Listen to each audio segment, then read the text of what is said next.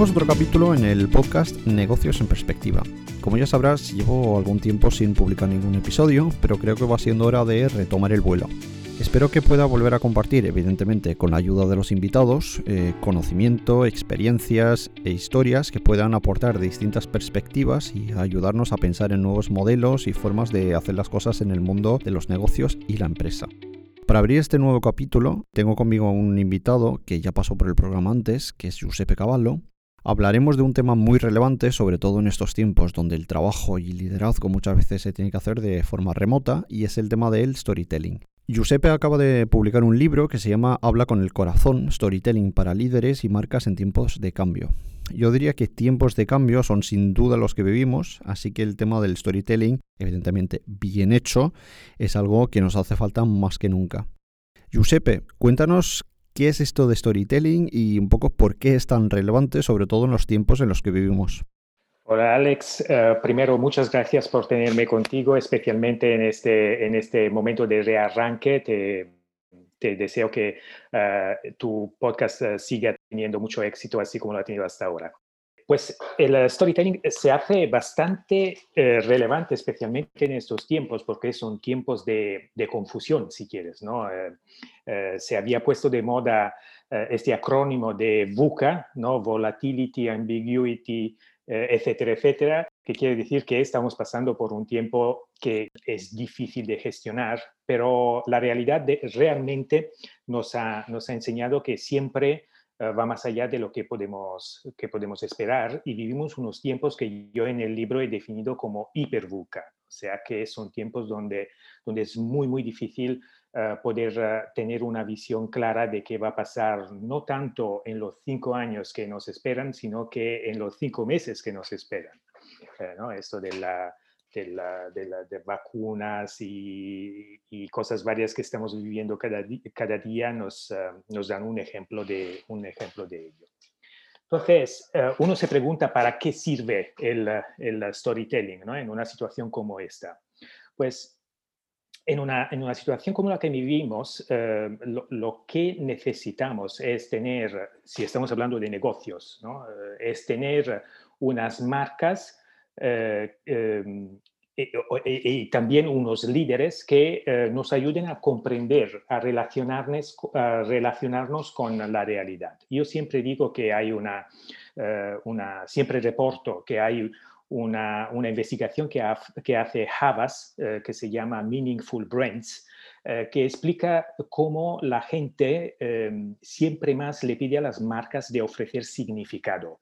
O sea, eh, hay, hay, una, hay una anécdota, una, una, bueno, un número que explica eh, esta, esta cosa en concreto. O sea, dice que las eh, personas europeas, los europeos, eh, no les importaría, en la mayoría, no les importaría que el 74% de las marcas desaparecieran mañana. ¿Esto qué quiere decir? Quiere decir que las marcas no son relevantes para las personas y, y aquel otro 26% realmente son las marcas que son capaces de establecer una relación basada en significado con su público. ¿Por qué digo significado? Porque lo que pide el público a las marcas es tomar una, una cierta dosis de responsabilidad, ofrecer una visión del mundo y cosas de ofrecer una relación con valores sólidos, etcétera, etcétera. Cosas de esto. ¿Tendrías un ejemplo de estas marcas que la gente no quiere que desaparezcan? Hay algunos ejemplos, por suerte hay algunos ejemplos en el mundo y, también tenemos ejemplos en, en España. Si vas en, uh, el, uh, digamos, en la estadística de, de Havas, tienes varios tipos de marca. Tipo, por ejemplo, hay Coca-Cola que uh, tiene claramente un, un, espacio en el imaginario común. Pero hay también otras marcas, tipo, por ejemplo, Patagonia, que es una marca que está establece una relación con el público basada en valores. Aquí en España tenemos marcas tipo Ola Luz, por ejemplo, uh, la energética, uh, que está teniendo muchísimo éxito en el mercado en este momento y, y se basa en valores y, y, tiene una relación muy sólida con su público y el público no quiere que desaparezca mañana en absoluto. Otras marcas pueden ser EcoAlf, que es una marca de moda, moda sostenible, y, y, y otras marcas más. Tenemos más ejemplos también en España, por suerte. ¿no? Entonces, esta es la, eh, la premisa, digamos, ideológica, si quieres. Entonces, ¿cómo entra el storytelling en esta historia?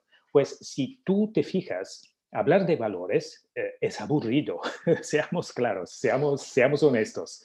Decir hay que ser buenos, hay que ser sostenibles, hay que estar eh, respetando los objetivos de sostenibilidad del mundo, etc. Son cosas que eh, no, no, nos mueven, no nos emocionan. Entonces es justamente allí donde entra en juego el storytelling. El storytelling sirve para que este conjunto de significados que las marcas son capaces de generar se transformen en emociones. Entonces, este es el punto. Mientras que una marca es un, contenedor de significados, el storytelling es aquel puente que tiramos hacia el corazón de las personas. Yo por eso he hablado eh, en el libro, eh, he titulado el libro Habla con el corazón, porque tú tienes que hacer dos cosas. Uno, tienes que hablar desde el corazón, o sea, tienes que utilizar tu propia, eh, digamos, riqueza emocional como marca. Y segundo, tienes que estar estableciendo relaciones con tu público público es una cosa abstracta, tenemos que pensar en las personas que están en el público, tienes que establecer relaciones con, esta, con estas personas que están basadas en emociones. Esto no lo dice Giuseppe simplemente, que es muy bonito, pero el tema es que tiene una base eh, científica basada en la neurociencia. Hay eh, un, un científico portugués-americano que es Antonio Damasio, que explica cómo nosotros buscamos la capacidad de relacionarnos físicamente con el mundo a través de las emociones. O sea, las emociones son la respuesta que eh, nuestra, eh, nuestro organismo ha encontrado para relacionarse con los estímulos que nos vienen de la realidad externa.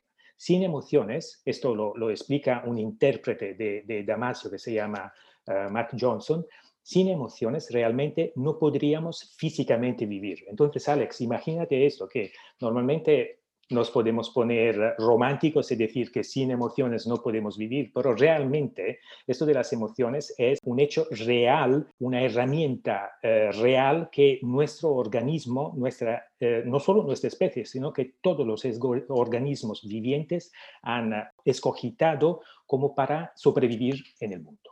Entonces aquí, por aquí va la, la importancia del, del, storytelling. Esto puede parecer teórico, un poco teórico, y entonces vamos a intentar aterrizarlo un poquito y vamos a ver cómo las emociones y cómo el storytelling puede servir en términos, digamos, por ejemplo, en una estrategia de marca o eh, si yo soy un líder, cómo puede servirme como líder. Pues entonces el tema es justamente esta. El storytelling es, eh, digamos, una técnica que se usa no solo, no solo en marketing, se usa también, deriva realmente eh, tanto de la, escritura de, novelas y, también, que es donde yo me he inspirado más, eh, la escritura de guiones para, para cine. Y en el cine hay una regla de oro que en inglés se dice show, don't tell. ¿Esto qué quiere decir? Quiere decir, no cuentes, enseña. ¿Cómo te lo explico esto, por ejemplo? Si yo te cuento que mi amigo se ha enfadado con el otro amigo, pues vale, tú tienes una información, pero no tienes ningún tipo de impacto emocional de esto. Pero si yo te enseño la fotografía, la foto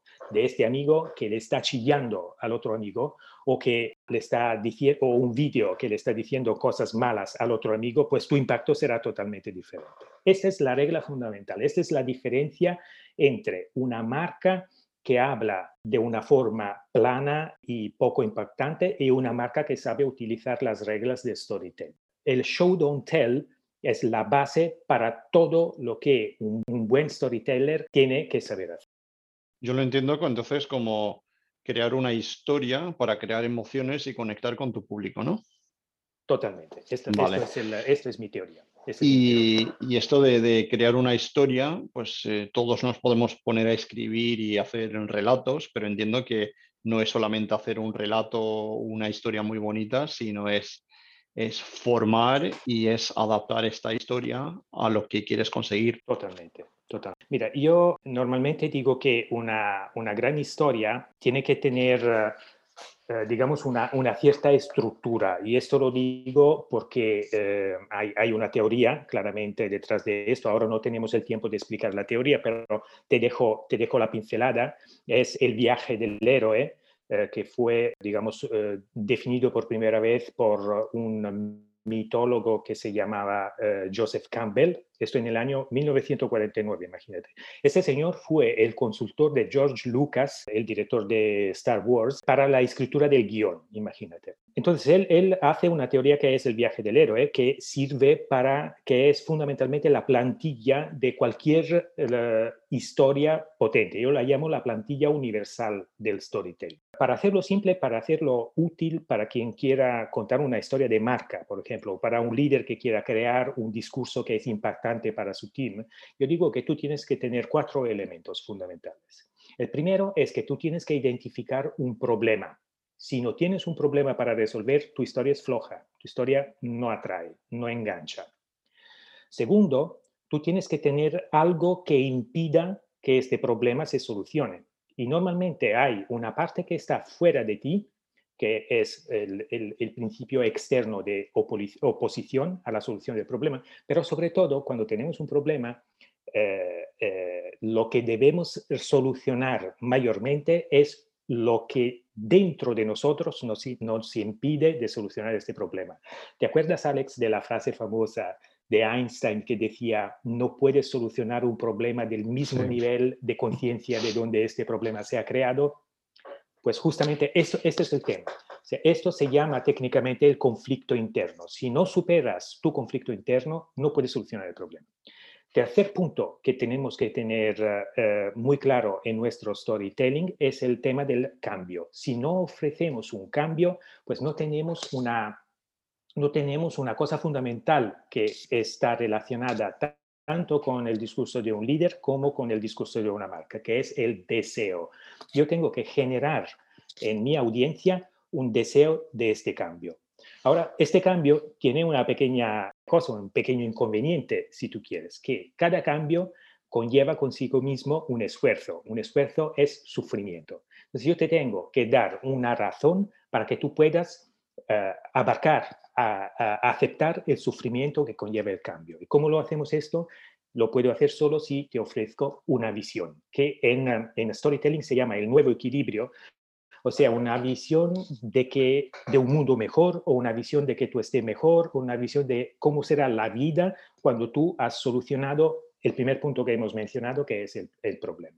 Entonces, ya ves, Alex, que el storytelling puede ser algo etéreo, podemos decir contar cosas de forma bonita, pero realmente si tú dominas estos cuatro pilares eh, de, la narración, tú puedes construir historias que saben llegar en el profundo, en el alma de las personas y motivarlas y convencerlas. Yo siempre digo una cosa para, para concluir. Siempre digo que si tú quieres convencer a las personas, la primera cosa que tienes que hacer es emocionarlas. Entonces tengo este mote, ¿no? Es eh, emocionar para convencer un consejo para alguien que se esté iniciando o se quiera iniciar en esto del storytelling? Si puedo dar un consejo, aparte podría hacer la broma leer mi libro, ¿no? Bueno, es, eso es una broma barata, pero sí que eh, puedo, puedo um, ofrecer el consejo de iniciarse a las enseñanzas de eh, Joseph Campbell.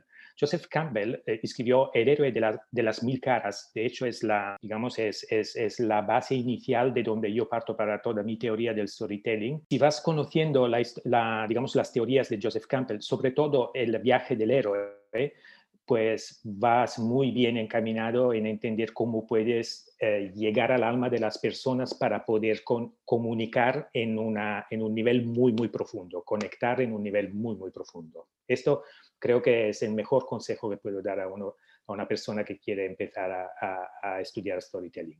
Muy bien, muy bien. Muchas gracias, Josep. Perfecto, pues eh, encantado de tenerte aquí otra vez y que, bueno, por compartir tu conocimiento sobre storytelling y, bueno, espero, espero tenerte de vuelta en un futuro próximo otra vez, Giuseppe. Será un placer, Alex. Muy bien, hablamos pronto. Gracias, adiós. Adiós.